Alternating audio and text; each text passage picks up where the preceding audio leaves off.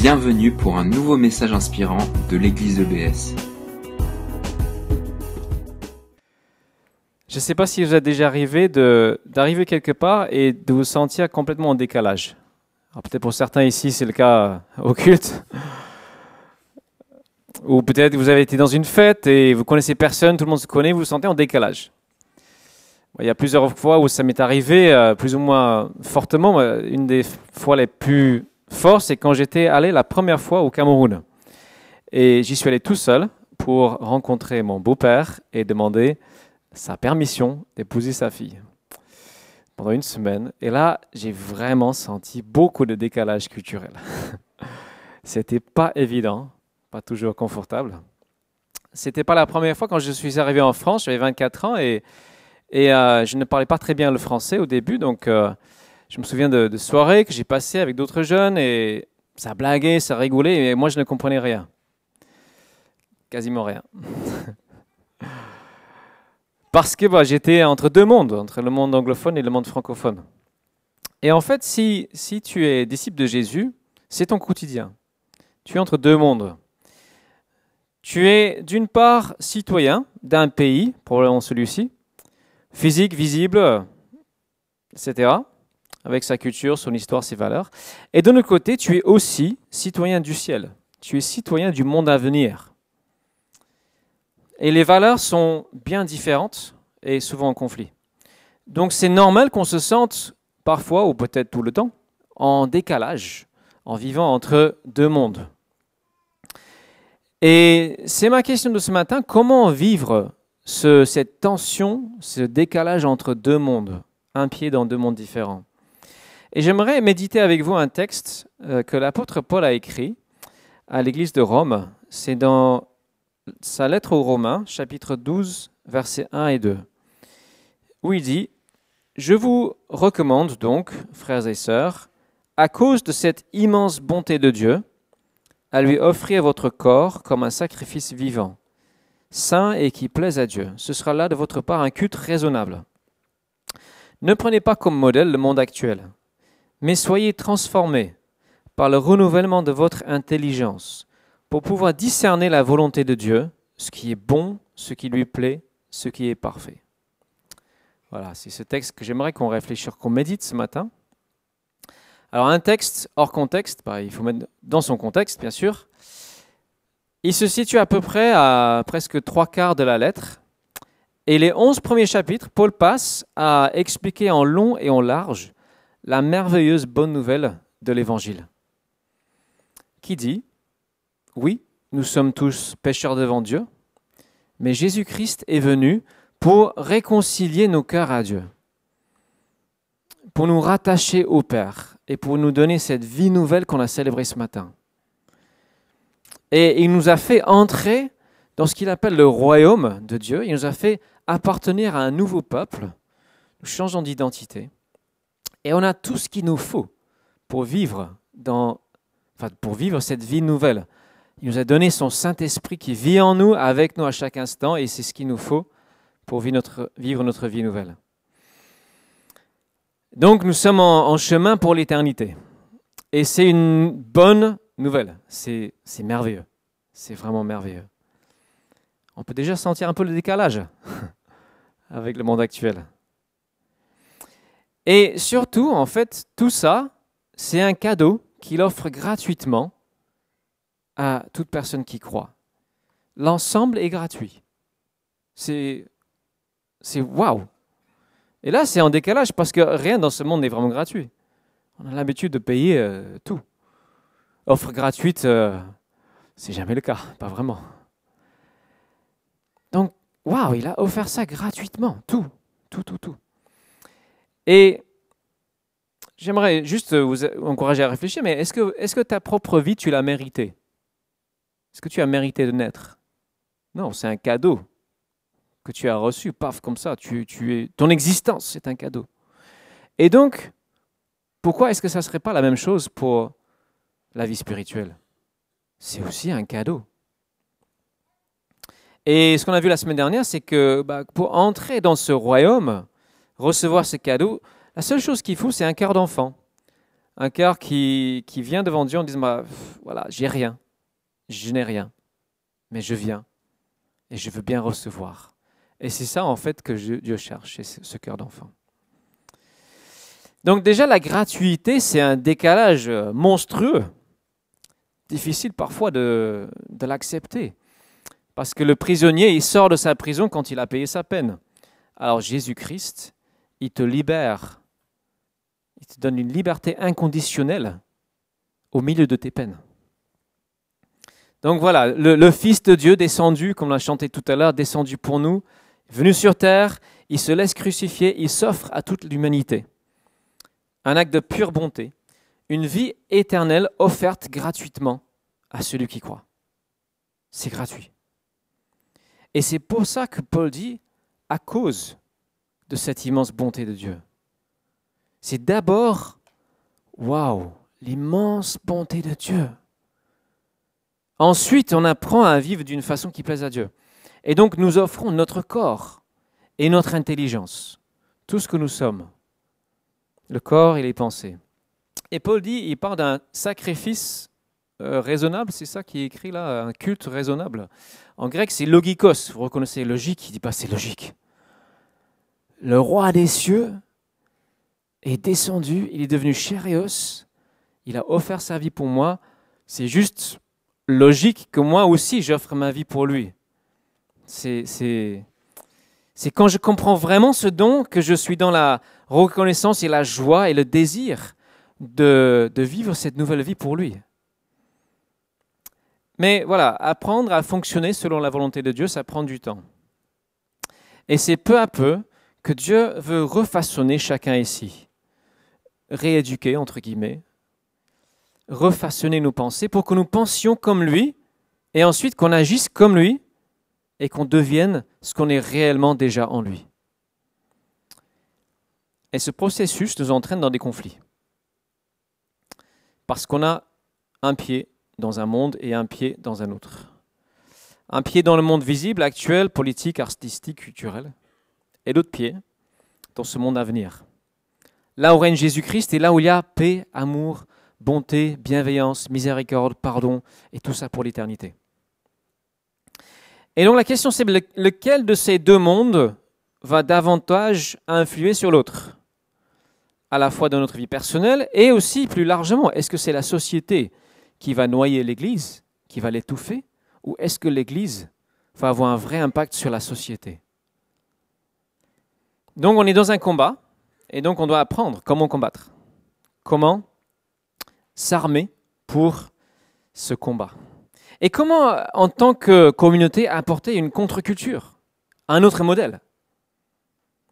Parce que notre culture nous imprègne de ces valeurs d'une façon inconsciente. On est tous baignés on est comme des poissons dans l'eau, dans la culture, on ne remarque même pas. Et Dieu veut refaçonner nos pensées. Et quel est le but? C'est la liberté. C'est qu'on devienne réellement libre. Alors, il y aurait énormément de choses à dire sur ce refaçonnage. Et ce matin, ce que je vais proposer de faire, c'est réfléchir à trois domaines où je pense que la culture nous influence énormément sans forcément qu'on s'en rende compte. Et c'est une réflexion. Après, euh, ça serait super que chacun discute. Euh, j'ai pas toutes les réponses et je ne veux pas non plus diaboliser la culture. C'est pas ça le but. Tout n'est pas mauvais. C'est pas comme si tout était mieux avant. C'est pas ça que je vais dire. Juste prendre du recul par rapport à cette eau dans laquelle on vit et voir quel est le décalage avec cette parole-là. Donc je vais parler de la culture de consommation, de l'individualisme et un petit peu à la fin du relativisme. Alors, la culture de consommation, on connaît bien le, terme, hein. on connaît le mécanisme, mais je crois que nous ne réalisons pas à quel point nous sommes tous influencés. Il y a quelques mouvements euh, vraiment périphériques de décroissance, les altermondialistes et compagnie, qui n'ont pas beaucoup d'impact, honnêtement. Parce que notre société a décidé que le plus grand bien, c'est que chacun devienne toujours plus riche. C'est ça qui le. Voilà, tout le monde est d'accord là-dessus, grosso modo, tous les politiques. Après, c'est une question de moyens, comment on fait? Et donc, pour atteindre ce but, il doit y avoir une croissance constante. Et l'idée de limite, non, ça on ne peut pas imaginer, c'est pas possible. Et pour qu'il y ait cette croissance constante, les entreprises doivent toujours vendre plus. Alors on est tous pris au piège, hein. on travaille tous dans les entreprises, enfin beaucoup ici, c'est compliqué comme question, mais voilà, ça nous entraîne dans cette fameuse obsolescence planifiée. Les objets, euh, on doit les jeter à la poubelle alors qu'ils n'ont servi même pas un tiers de leur vie possible. Ça nous entraîne aussi, surtout, dans le fait que les sociétés doivent constamment créer de nouveaux besoins pour les assouvir, doivent constamment susciter en nous des envies qui n'existaient pas avant. Je, me souviens, euh, j'ai lu une histoire, c'était une île dans le Pacifique dans les années 50 ou 60. Il y a une grosse boîte américaine qui a largué par avion plein de, plein de magazines en couleur avec des appareils électriques, etc. etc. Alors que c'était une petite tribu qui vivait tranquillement de la, pêche. Et en fait, les gens, ils allaient bien, ils étaient heureux. Et ils ont reçu tous ces magazines, ils ont commencé à convoiter. Ah, ça c'est bien, ça c'est bien, ça c'est bien. Et du coup, ils sont entrés pleinement dans la culture de consommation. Et aujourd'hui, c'est un des pays où il y a le taux d'obésité le plus élevé au monde. Est-ce qu'ils sont plus heureux aujourd'hui qu'avant? La société est basée sur la convoitise. Ce n'est pas une bonne base pour une société.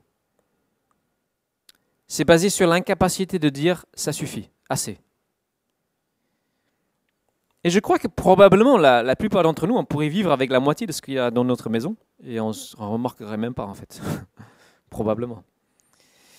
voilà, les gouvernements, les économistes veulent mettre en avant les bienfaits de cette consommation en progression constante. C'est vrai, il y a des bienfaits. Mais en, même temps, on est en train de complètement saccager la planète. Et les chrétiens, nous avons tendance à ignorer totalement cette question, parce qu'on va changer la planète. Mais on est quand même concerné. Et au niveau personnel, ça entretient aussi un sentiment d'insatisfaction en permanence. Et c'est surtout là où je crois que nous avons à être vigilants. Quelle est la contre-culture que nous proposons à cette société de consommation? Tout en vivant avec un pied de chaque côté. Vaste question en fait. Je n'ai pas la réponse euh, toute faite. Ce que je constate, c'est que la culture de consommation a infiltré tous les domaines, y compris, le domaine relationnel. Je ne sais pas si vous reconnaissez ce logo. Ça vous dit quelque chose? Un mec dans un caddie. Ça illustre parfaitement la culture de consommation dans les relations. Telle relation ne te satisfait pas? Passe à la suivante je ne connais pas très bien, mais je sais que ça existe, une application qui s'appelle Tinder pour les rencontres, où en fait tu as des visages et tu, tu passes à gauche ou à droite en fonction de si ça te plaît ou pas. Et on crée un esprit de consommation. C'est exactement le même phénomène dans la pornographie. C'est consommer des images en permanence sans jamais être satisfait. Alors voilà, je vous invite les hommes le 22 pour euh, débattre de ces choses. Enfin débattre, partager. Alors comment est-ce que nos pensées doivent être refaçonnées face à cette société dans laquelle on vit? Alors sur le plan matériel, je pense qu'on peut prendre l'exemple sur euh, Paul. Ce que Dieu veut, c'est la liberté. C'est pas la pauvreté, c'est la liberté. Et je crois que ce que nous avons à viser, c'est l'attitude que Paul euh, démontre ici, Philippiens 4, 11 à 12. J'ai appris en toutes circonstances être content avec ce que j'ai. Je sais vivre dans le dénuement, je sais aussi vivre dans l'abondance. C'est le secret que j'ai appris, m'accommoder à toutes les situations et toutes les circonstances, que je sois rassasié ou que j'ai faim, que je connaisse l'abondance ou que je sois dans le besoin. Et en fait, Paul, il a appris un secret de contentement, parce qu'il se satisfait avant tout de Dieu. Il n'est pas constamment en train de chercher euh, la prochaine satisfaction matérielle. Et je crois que l'esprit doit encore travailler en nous, et je m'inclus, pour que nous arrivions à cette attitude de liberté vis-à-vis des choses matérielles. Et je pense que c'est bien de temps en temps de vérifier notre cœur. Est-ce que je suis pris au piège de vouloir toujours le dernier cri? Est-ce que je suis capable de dire assez? Ce serait tout un chapitre, mais passons. Hein le domaine des relations amicales. Je crois que nous avons aussi une contre-culture à proposer. Et c'est surtout par l'amour fraternel. Dieu veut que nous soyons libres de donner, non pas juste prendre, de donner à ceux qui nous entourent, de donner l'amour à notre prochain. Dans le domaine des, des, couples, là, on a vraiment un autre modèle à présenter. C'est pas juste tu passes d'un à l'autre.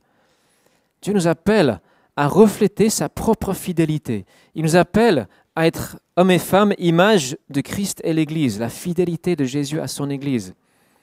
Je me souviens, il y a quelques années en région parisienne, je discutais avec une amie, euh, c'est pas chrétienne, et ça n'allait pas très bien dans son couple. Et euh, elle dit ouais, bon, je sais pas si je reste avec lui, euh, pof, pof, pof, etc.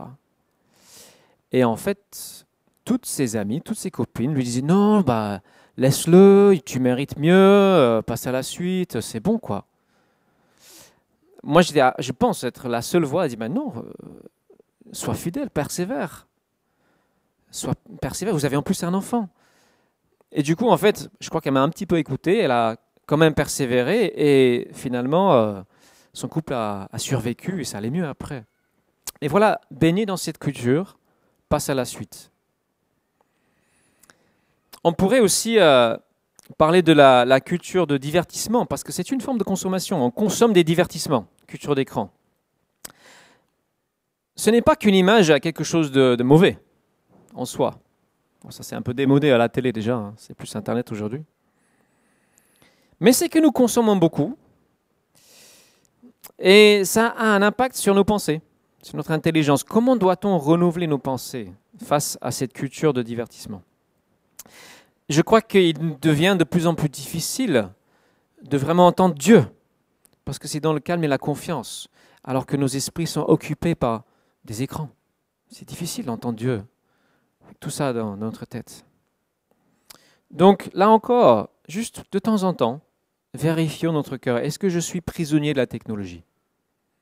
Est-ce que je suis asservi à mon portable?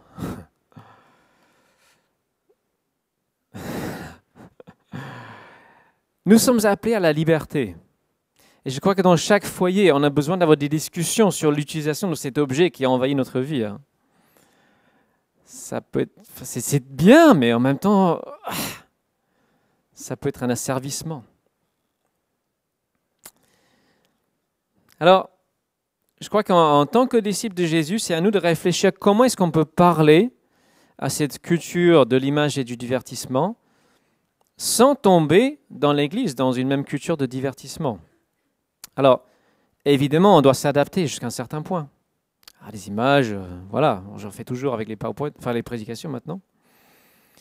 D'ailleurs, euh, nous aimerions recruter une petite équipe com, parce que c'est un manque. On n'est pas encore très fort dans tout ce qui est com sur Internet, page Facebook, etc. Donc si vous avez des capacités dans, dans ce domaine, euh, ça peut vraiment nous aider. Mais voilà, on doit se souvenir que l'attitude que Dieu veut, c'est la liberté. Utiliser les choses de ce monde sans être utilisé par elles. Jamais asservi. Et enfin, sur ce chapitre, la consommation, je pense qu'on a vraiment aussi quelque chose à dire au monde concernant l'attention. Et les gens s'accordent aujourd'hui pour dire qu'on vit dans une culture où l'attention est fragmentée c'est difficile pour les gens de se concentrer longtemps. Pour beaucoup, c'est difficile d'écouter une prédication sans être sur le téléphone aussi. Hein. Peut-être c'est la Bible, je ne sais pas. Mais notre attention est fragmentée. Alors que les chrétiens sont connus comme étant le peuple du livre. est-ce que ça veut dire qu'on doit toujours être le nez dans un livre? Non. Mais je crois que nous avons quand même peut-être à réapprendre euh, à, lire de façon suivie cette, parole, la Bible. Et je pense que ça nous ferait du bien sur tous les plans. Cette année, en janvier, j'ai décidé que j'allais lire toute la Bible en un an. Donc ça veut dire 3-4 chapitres par jour. C'est une certaine discipline. Hein. Et, euh, mais en fait, ça fait vraiment du bien. Pas seulement à mon esprit, mais aussi à mon cerveau de lire des passages plus longs que ce que j'ai l'habitude de lire. Et je crois que nous avons quelque chose à redécouvrir et à être un peu différent. Parce que c'est vraiment cette parole qui renouvelle nos pensées. Parce qu'elle est une pensée de Dieu pour nous. Alors, je vous propose une petite pause parce que j'ai parlé quand même 20 minutes. Et si vous avez du mal à vous concentrer, voilà, regardez votre voisin, faites un sourire, dites un mot gentil. Euh, voilà, deuxième welcome time, pour vous concentrer. Avant que je passe à la suite.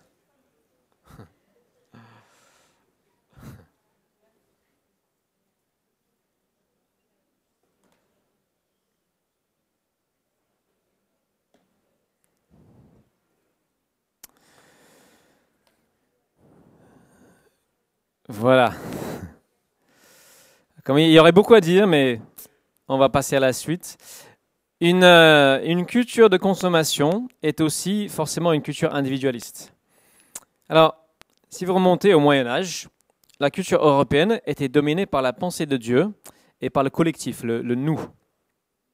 Il existe encore quelques sociétés qui sont euh, dans ce mode de fonctionnement.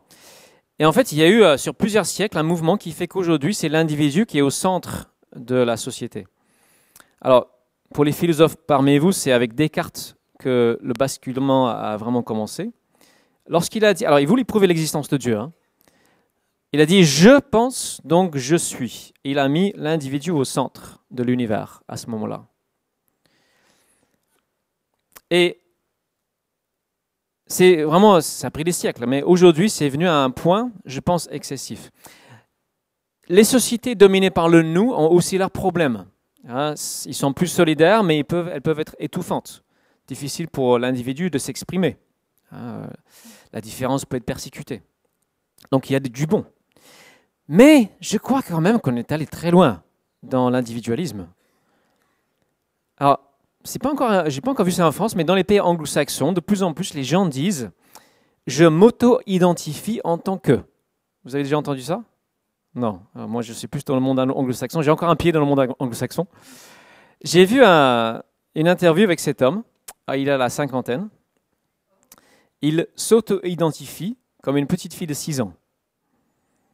Il s'habille en petite fille, il essaie de se comporter comme une petite fille de 6 ans. Euh. Et c'est ce qui se passe, c'est l'aboutissement logique du fait qu'on a mis l'individu avec son expression personnelle au centre, comme absolu et comme, comme Dieu finalement. Et l'individu veut se définir tout seul sans référence à la réalité, sans référence euh, à ce qui est vrai. Parce que la réalité, c'est que nous avons reçu en très grande partie notre identité. Certes, on construit une partie, mais nous avons reçu la majeure partie. Et la société dit, mais c'est bien, il s'exprime. C'est bien, il fait de mal à personne. Ah bon? Sa femme et ses enfants? C'est pas un peu égoïste? Je trouve que c'est une forme d'égoïsme. Comme l'exemple que j'ai cité tout à l'heure avec cette femme dont les copines disent non, non, quitte-le, quitte-le, c'est pas grave, tu trouveras mieux. Et l'individualisme à l'excès va de pair avec ce qu'on appelle l'hédonisme, c'est-à-dire la poursuite du plaisir instantané.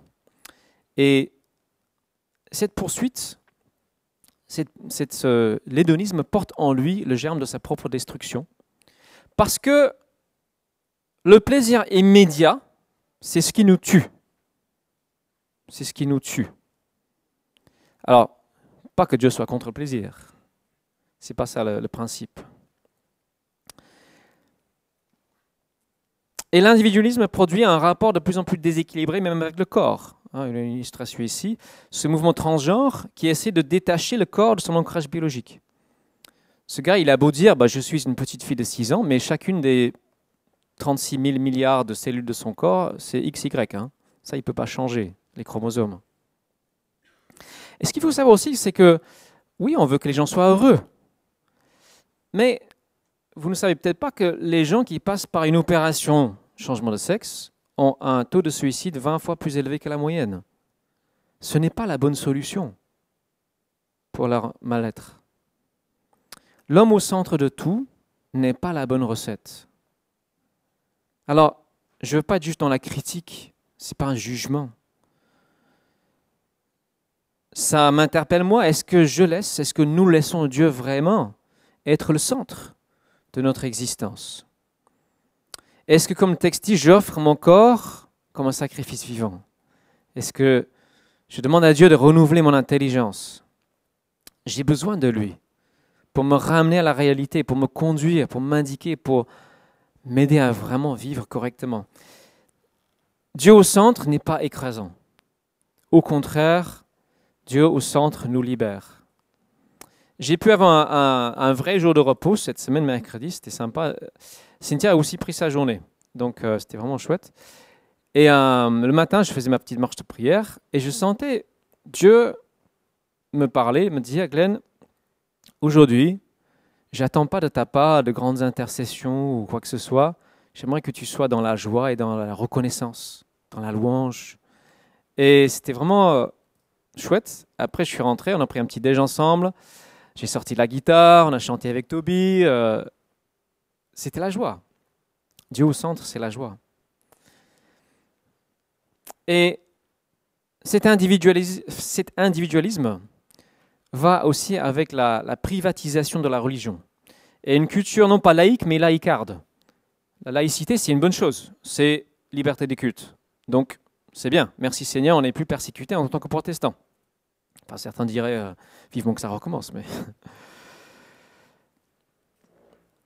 La laïcité est mal comprise, elle devient interdiction de parler de Dieu dans l'espace public parce que c'est l'homme au centre. Et donc, si on remet Dieu euh, dans l'espace public, ça ne va pas. On ne veut pas qu'il soit même présent dans l'espace public. Et on peut être infecté par une peur, une peur de déranger l'autre, qui se rajoute à notre peur naturelle du rejet de l'autre. Alors que précisément, euh, Dieu a fait de nous ses témoins, c'est notre identité, hein. c'est ce que nous sommes. Nous sommes ses représentants. Et c'est un merveilleux rôle. Donc comment renouveler le pensée? Je pense que oui, on a certainement un certain nombre de craintes à, chasser, comme celle-ci que j'ai citée, hein, peur de déranger. Il y a des forteresses dans notre tête, des prisons où on est prisonnier. Et Dieu veut qu'on soit libre de déclarer oui, Jésus-Christ est le centre de l'histoire, il est le centre de ma vie. Dieu est l'acteur principal de l'histoire, ce n'est pas l'homme. Alors Dieu donne à l'homme un, merveilleux second rôle. Ah, il lui donne d'être son représentant. Et en tant que communauté, nous sommes une communauté petite, mais là aussi nous avons un autre modèle à proposer à ce monde. À un monde très individualiste, nous avons à proposer un équilibre entre l'expression individuelle et l'expression commune. Donc, nous avons à, bâtir ensemble une vraie communauté chaleureuse, forte, pleine de solidarité et d'amour fraternel, mais qui ne devient pas communautariste, qui ne s'enferme pas. Une vraie famille avec des liens forts les uns aux autres, mais respectueux des libertés des uns et des autres. C'est ça l'équilibre que nous sommes appelés à, avoir. Et c'est Dieu qui donne l'équilibre parce que dans la Bible, il parle autant à l'individu qu'au collectif. Peut-être plus au collectif. Hein. Je n'ai pas fait le compte, mais il y a responsabilité individuelle et responsabilité collective. Je termine cette euh, deuxième partie avec l'idée de, des rêves. Alors ce qu'on entend beaucoup aujourd'hui, eh ben, poursuis tes rêves poursuis tes rêves. Et c'est bien, je ne suis pas contre du tout. Dieu donne des rêves. Et c'est aux individus de les réaliser. Mais les rêves que Dieu donne sont à intégrer dans un rêve plus vaste, ce qui est son rêve à lui. Et le rêve de Dieu, c'est de bâtir ce nouveau peuple qui va grandissant, qui témoigne, qui illustre qui il est sur la terre, et donc nos rêves doivent s'intégrer dans ce rêve plus vaste. Et nous allons toujours passer par une phase où on a l'impression de servir quelque part le rêve de l'autre. Mais moi aussi, je sers le rêve d'un autre. Je sers le rêve de Dieu. En tout cas, c'est mon but. Et pardon si je ne le fais pas. Priez pour nous, les responsables, on a besoin de sagesse. On a besoin de discernement. Aujourd'hui, euh, donc je disais bâtir une communauté ouverte. il y a quand même des mouvements de solidarité entre voisins, etc., qui sont très intéressants. Euh, il y a un réseau que je me suis inscrit maintenant. Merci un peu Yannick. Sur le réseau Nextdoor, ça se voit pas trop. Hein. C'est un, réseau sur Internet pour connecter les voisins. C'est très intéressant. On propose des événements, etc. On fait des échanges. C'est par quartier.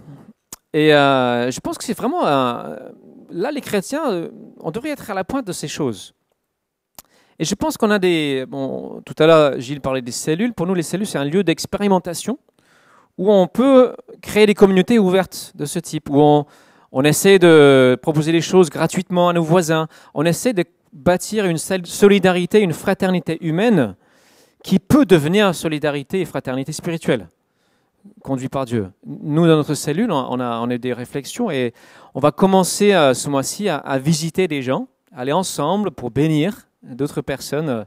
Alors pour l'instant, ça va être des familles proches euh, dans l'Église, mais peut-être qu'on pourra élargir notre, notre champ de mission. Donc c'est des lieux d'expérimentation où on propose la gratuité, la gratuité de l'Évangile. Alors je vais terminer avec quelques mots sur euh, le relativisme. Alors, si vous ne savez pas ce que c'est, c'est euh, l'idée que bah, toutes les idées, se valent. Donc ça aussi, c'est forcément, ça va avec une culture individualiste, ça va de pair. Parce que la logique, c'est si ça te fait du bien, c'est que c'est forcément bon. Et si c'est bon, c'est que c'est forcément vrai. Et donc, le concept de vérité universelle disparaît. Il n'y a plus de vérité universelle. À part une, et c'est là la contradiction de ce, cette idée, c'est que l'affirmation il n'y a pas de vérité universelle se veut vérité universelle. Donc c'est le serpent qui se mord la queue. Donc ça ne peut pas être vrai. Mais cette culture, je pense, nous ouvre une porte. Nous ouvre une porte. C'est-à-dire, il y a un côté très positif, c'est que tout témoignage est valable. Tout témoignage est recevable. Tu vis, ce que tu vis est entendable. Parce que tu le vis, donc c'est vrai pour toi. Après, nous avons un pas à faire. Parce qu'on ne peut pas en rester là. Nous avons un pas à faire, c'est mais il y a quand même des choses qui ne peuvent pas être relatives. Jésus ne peut pas être un peu ressuscité. ou ressuscité pour moi, mais pas pour toi. Il est ou il n'est pas. Il est fils de Dieu ou il n'est pas. On ne peut pas trop relativiser ces choses-là. Donc témoignage, oui, mais qui amène aussi à une confrontation d'idées. Et c'est ce que dit Paul, et je vais terminer avec cette citation qui reprend euh, quelque part la, même idée euh, que le texte de départ. Dans sa deuxième lettre à l'église de Corinthe, chapitre 10, versets 4 et 5, Paul dit Car les armes avec lesquelles nous combattons ne sont pas simplement humaines, elles tiennent la puissance de Dieu qui les rend capables de renverser des forteresses. Donc il ne s'agit pas juste d'argumenter, hein. il y a une puissance véritable dans un vrai témoignage. Oui, nous renversons des faux raisonnements ainsi que tout ce qui se dresse présomptueusement contre la connaissance de Dieu et nous faisons prisonniers de toute, pardon, nous faisons toute pensée pour l'amener à obéir à Christ. Paul parle de forteresse. C'est un peu synonyme de prison. Là où il y a un mensonge, il y a prison, parce que c'est la vérité qui libère. Et nous-mêmes sommes parfois prisonniers de faux raisonnements. La société est prisonnière de faux raisonnements. Nous avons une liberté qui est acquise. Jésus nous a libérés, on l'a chanté. Et il y a des choses où Dieu nous libère tout de suite rapidement de, certaines entraves ou des péchés ou des mauvaises habitudes. Mais il nous laisse une part à conquérir, comme le peuple qui entre dans la terre promise. Il y a une liberté à conquérir avec l'aide de Dieu, accompagnée par son esprit. Il y a des domaines où nous avons de faux raisonnements. Et ce combat va durer jusqu'à ce que Jésus-Christ revienne et qu'il déchire les cieux et qu'il établisse de façon permanente, merveilleuse, pleine son royaume sur la terre. Ce combat va continuer. Et on a besoin de constamment renouveler nos pensées. Et pour conclure, je reviens au début. Le premier renouvellement à, appliquer, à vivre constamment, c'est la gratuité. C'est de se rappeler que tout cela est gratuit. La vie éternelle est offerte gratuitement. La présence de Dieu en toi est offerte gratuitement. Tu n'as pas à la payer ou la mériter ou quoi que ce soit. Non, tu reçois. Ça, c'est la bonne nouvelle, la gratuité. Et après, je crois que nous avons tous, peut-être dans des domaines différents, des libertés à conquérir. Et on a besoin de se serrer les coudes. Tu auras des, domaines où moi, c'est pas trop un problème, mais inversement, on doit se serrer les coudes, prier les uns avec les autres. D'où l'importance de nos petits groupes. Solidarité. Et nous avons aussi, en tant que peuple, à vivre vraiment cette, euh, ce combat de démontrer au monde une autre réalité, qu'elle soit visible, concrète, palpable, que les gens nous voient en train de nous aimer les uns les autres, que les gens nous voient venir chez eux, être en bénédiction, prier pour eux, offrir un gâteau, une carte. Les gens ont besoin de voir ce que c'est que la vie nouvelle en Jésus-Christ. J'aimerais vous inviter à, prier. Si je peux inviter l'équipe de louange à, revenir devant, on va, on va chanter euh, de nouveau ce chant Toi, je sais qui je suis. Ça, c'est vraiment une belle proclamation. Je sais qui je suis, je sais où je vais. Merci Seigneur. Et euh, peut-être si euh, vous voulez enchaîner avec un deuxième, sentez-vous libre, hein, l'équipe de louange. Euh, je propose aussi que qu'on offre la prière. J'ai pas prévenu l'équipe de prière une fois de plus, désolé. Mais pendant ce temps, si quelqu'un souhaite qu'on prie et qu'on vous accompagne dans votre conquête de la liberté, quel que soit le domaine, voilà, s'il y a d'autres personnes de l'équipe de prière, venez devant et puis sentez-vous libre de, de demander la prière en toute simplicité. Prions. Seigneur, d'abord je veux te dire merci parce que tu nous as libérés. Cette liberté est acquise. Elle nous est offerte. Et Seigneur, merci parce que ton amour est une réalité historique et présente. L'amour du Fils de Dieu qui m'a aimé et qui a donné sa vie pour moi est une réalité que personne ne peut m'enlever. Et je te bénis Seigneur avec mes frères et sœurs ce matin pour cette, euh, réalité de ton intervention dans l'histoire, de la gratuité que tu as commencé à répandre à la croix. Je te remercie pour la résurrection, la promesse de la vie éternelle, la victoire sur la mort. Et je prie Seigneur pour chacun ici que nous puissions entrer un peu plus dans notre liberté. Seigneur, euh, nous avons tous des domaines où nous sommes encore un peu ou beaucoup prisonniers. Seigneur, tu veux briser nos chaînes. Tu veux briser les chaînes de la peur, du péché, des faux raisonnements, des fausses craintes. Seigneur, tu veux que nous soyons un peuple libre, libre de dire qui tu es, libre de témoigner, libre d'aimer notre prochain. Je veux vraiment te bénir, Seigneur, et te demander de venir maintenant souffler par ton Saint-Esprit sur nous en tant qu'assemblée, que nous puissions devenir le peuple que tu as voulu que nous soyons. Amen. Merci d'avoir écouté notre podcast. Pour plus d'informations sur l'Église EBS, rendez-vous sur le site internet www.église-ebs.com.